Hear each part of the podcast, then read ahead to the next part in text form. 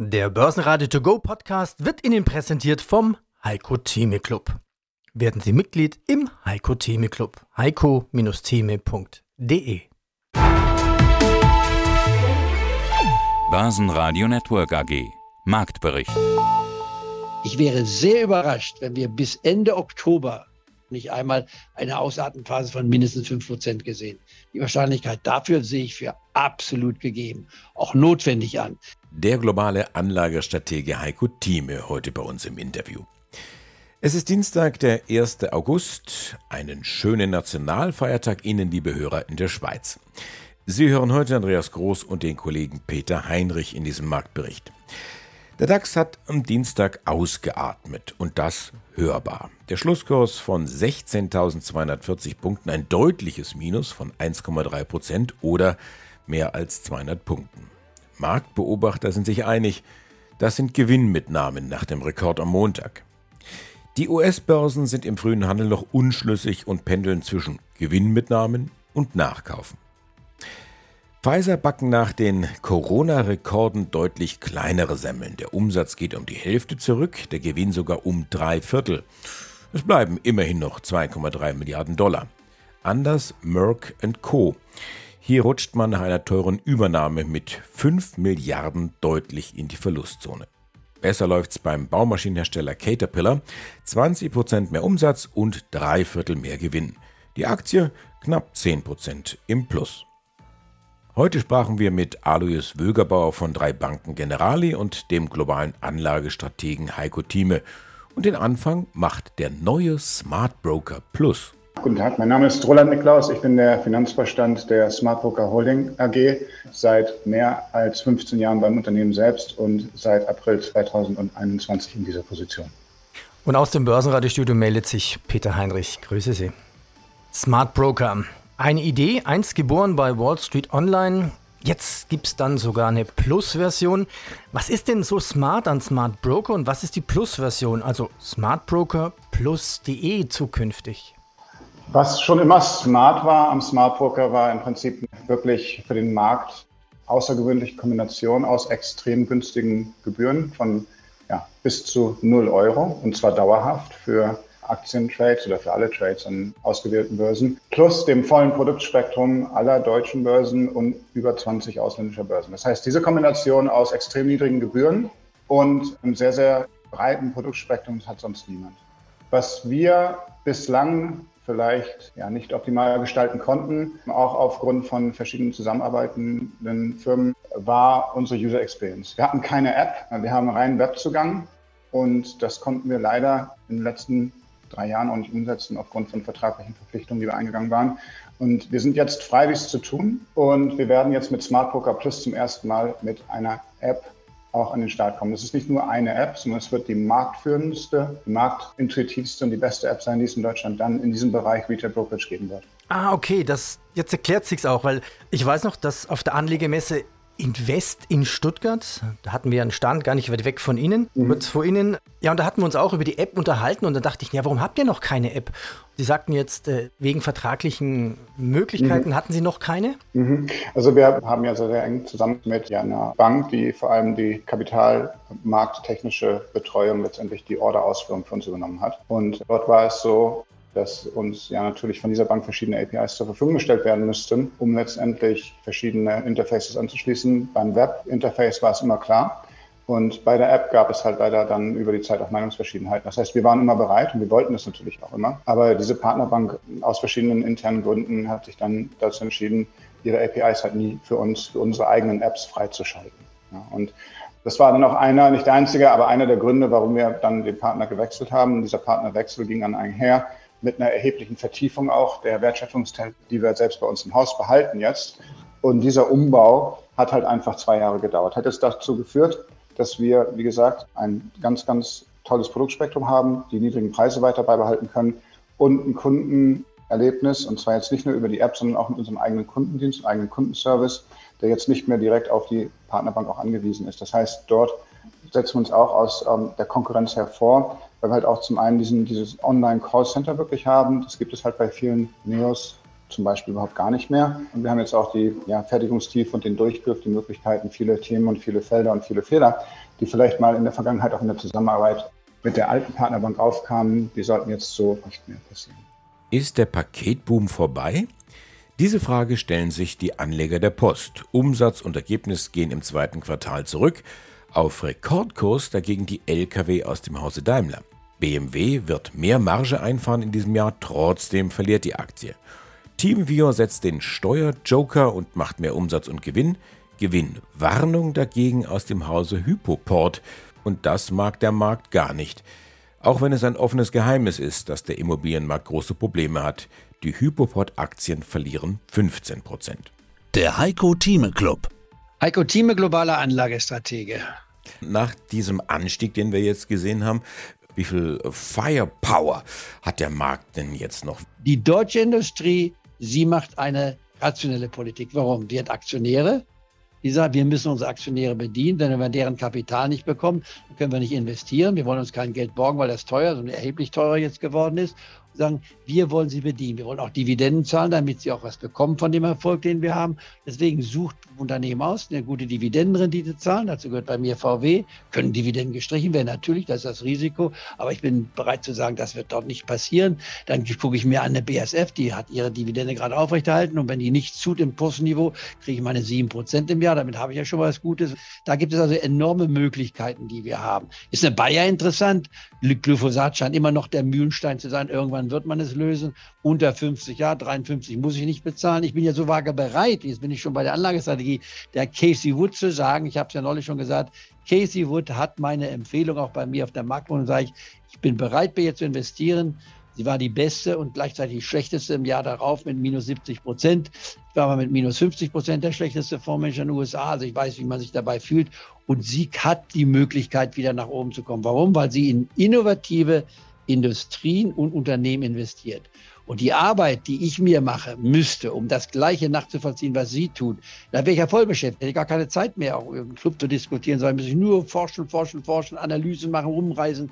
Da lege ich lieber bei ihr an. Und habe ich jetzt neulich gerade empfohlen, den ARK-Fonds von ihr, der ist von 42, 43 jetzt auf 46 gestiegen. Das ist für einen Fonds in wenigen Tagen eine ganze Menge schon.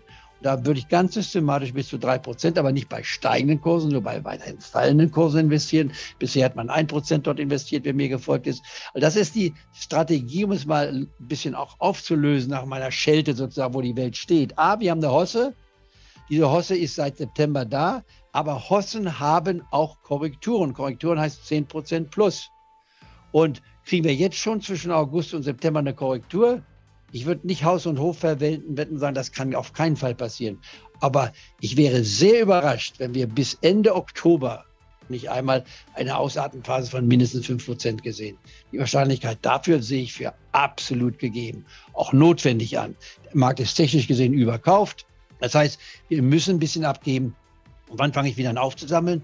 Die, die Schlaglöcher fangen an mit minus 3% bis 6 oder 7%. Ich würde sagen, zwischen minus 3 bis 7% werden wir einmal sehen von jetzt bis Ende Oktober. Und wenn es ein bisschen mehr wird, dann würde ich eben etwas aggressiver sein. Wir haben 20 Prozent Liquidität, wer uns gefolgt ist. Und dann kann man diese Liquidität auch investieren. Zurzeit würde ich die Liquidität aber festhalten, weil ich hier für gesamtmarktmäßig gesehen etwas niedrigere Kurse sehen. Aber eine Engine bleibt natürlich bei mir auf der Liste, ganz klar, weil sie preiswert ist. Eine BioNTech schreit einfach darum. BioNTech ist eine Verdopplung in den nächsten zwei, drei Jahren ohne Garantieschein natürlich. Das gleiche gilt bei Moderna. Das sind so Werte, die ich kaufe. Warum? Sie sind 75 Prozent vom Höchststand gefallen. Und eine Zoom halte ich natürlich weiter. Auch eine PayPal halte ich weiter. Also kurzum, ich bin absolut bereit, konstruktiv zu investieren und auch eine Vision zu haben. Aber August, September, bitte etwas Vorsicht. Nicht jetzt plötzlich sagen, ich fange an, bei den Höchstständen optimistisch zu sein, sondern dann zu sagen, sichert eure Gewinne auch ganz klar ab. Die wollt ihr nicht mehr abgeben. Und dann mit dem Bargeld, was man hat, das kann man in den nächsten acht bis zehn Wochen meines Erachtens sehr, sehr positiv im Markt investieren, um am Jahresende, um das jetzt abschließen, jetzt kommt der letzte Satz, wir werden am Jahresende höhere Kurse haben als heute. Mein Name ist Alois Wügelbauer und ich bin in der Geschäftsführung der, der Bank General Investment Gesellschaft in Linz. Ja, was machen wir jetzt draus mit dieser Diskussion und was machen die Hörer draus? Spannend ist natürlich, wie arbeiten Sie als Manager mit dem Geld, mit dem Geld Ihrer Kunden? In was legen Sie an? Wie sieht es denn bei Ihnen aus mit Ihrer Strategie? Wir hatten ja vorhin ganz grob diskutiert und festgestellt, naja, alle waren letzten Herbst eigentlich pessimistisch für das erste Halbjahr 2023. Es kam anders. Was erwarten Sie denn jetzt für das zweite Halbjahr?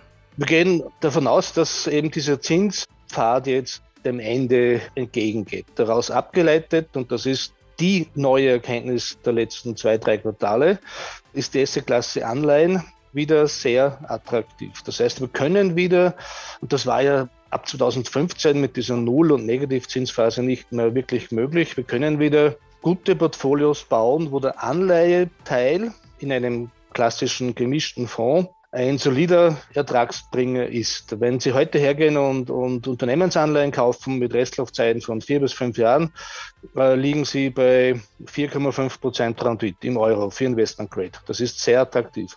Wenn Sie dann etwas mutiger sind, und das sind wir auch, Sie mischen auch dann bei riskantere Anleihe-Asset-Klassen wie Hybridanleihen, wie Hochzinsanleihen, dann haben sie dort derzeit Renditniveaus von 6 bis 7 Prozent. Natürlich nicht geschenkt, weil an der Börse nie etwas geschenkt ist. Aber im Anleihebereich gibt es gerade bei den riskanteren Bereichen derzeit aktienähnliche Ertragserwartungen bei doch einer Anleihestruktur. Und das ist hochattraktiv. Daher sind wir derzeit im Anleihebereich weitgehend voll investiert und sind auch dabei, hier derzeit die Laufzeiten ohne Eile, aber Schritt für Schritt zu verlängern. Eben weil wir glauben, dass das im Zinsbereich das Schlimmste hinter uns liegt. Das würde aber auch bedeuten, naja, Sie schlagen auf jeden Fall die Inflation. Ja, man, man kann davon ausgehen, dass die Inflationsrate in den kommenden Jahren wohl eher nicht auf die, auf die 2% von vor Corona zurückgeht, aber sich irgendwo bei 3 bis 4% einpendeln könnte. Ja, damit hat man erstmals seit langer Zeit in die Zukunft betrachtet, wir müssen uns erlösen von den heutigen Inflationsraten, die werden wir ja nicht jetzt zehn Jahre haben. Man kann in die Zukunft betrachtet mit einer Anleihestrategie diese drei bis vier Prozent Inflationserwartung relativ klar dann auch dementsprechend erreichen. Sie haben Lust auf das ganze Interview? Dann gehen Sie auf börsenradio.de oder holen Sie sich die kostenlose Börsenradio-App. Was halten Sie von diesem KI-Hype, von diesen Magnificent Seven Aktien, die da alles anschieben in den USA? Ja, ich sage, man sollte die im Depot haben, aber was wir einfach nicht tun, das widerspricht auch allem, was wir gelernt haben als Asset Manager, nicht in dieser Konzentration, wie es teilweise die Indizes haben. Es kann ja nicht sein, dass ich ein Portfolio baue, dann im Prinzip in fünf Aktien investiere. Das widerspricht allem, was wir gelernt haben. Natürlich, die Performance so wahr, wie sie ist, ist Tatsache, aber dennoch darf man auch in solchen Hypephasen die Grundsätze der Portfoliokonstruktion nicht außer Acht lassen. Was aber interessant ist, dass ja einer der, der größten, also Warren Buffett, ja eine ziemliche Klumpenbildung hat, zum Beispiel in Apple. Das ist auch Teil seiner, seiner Strategie, wo immer gesagt hat, wenn, dann wird konzentriert investiert, kann man auch machen. Aber unser Stil ist schon so, dass wir sagen, wenn ich investiere, dann hätte ich schon gern so 40, 50, 60 Titel im Portfolio und nicht fünf. Insofern bleiben wir auch hier unseren Grundsätzen treu. Auch wenn es natürlich schmerzvoll ist, wenn man dann sieht, wie stark diese Titel auch gestiegen sind. Das heißt, ja, man sollte sie im Depot haben, aber eben nicht als einzige Position und als massives Domrisiko. Tatsache ist natürlich schon, dass das Microsoft und Co das sind auch hoch erfolgreiche Unternehmen, ja, ja, völlig klar. Aber auch hier, um den Vergleich zu ziehen, diese, diese fünf bis sieben Titel, die Sie, die Sie angesprochen haben, die werden, wenn man es im Schnitt sieht, bewertet mit, mit einem Kursgewinnverhältnis von etwa über 30. Der breite amerikanische Aktienmarkt liegt irgendwo bei 15 bis 16. Und da kann man halt philosophieren, ist das Wachstum schon eingepreist oder nicht? Das ist eine Ansichtssache. Aber hier sollte man sich, denke ich, derzeit auf keine Extremposition festlegen. Also nicht sagen, nur das, aber auch nicht sagen, Gottes Willen, das sind zu teuer. Da sollte man vorsichtig sein, weil die Firmen auch sehr erfolgreich sind. Ja, das ist ein schönes Stichwort. Also die Diskussion wäre jetzt natürlich, würden Sie in Aktien wie Nvidia noch investieren, wer noch nicht investiert ist, weil diese relativ teuer, hat sich ja schlichtweg verdoppelt von 2 auf 400 XXX US-Dollar bleibe dabei, wenn, wenn Nvidia ein Titel von 50 oder 60 ist, ja, warum denn nicht? Wenn Nvidia ein Titel von, von vier oder fünf Titeln wäre, wäre es mir zu konzentriert. Am Mittwoch sprechen wir unter anderem mit dem Vermögensverwalter Markus Steinbeiß und mit Daniel Winkelmeier, dem CEO der Lenzing aus Österreich. Ich bin Andreas Groß, die Stimme des Börsenradio. Ich wünsche Ihnen einen schönen Abend. Börsenradio Network AG Marktbericht.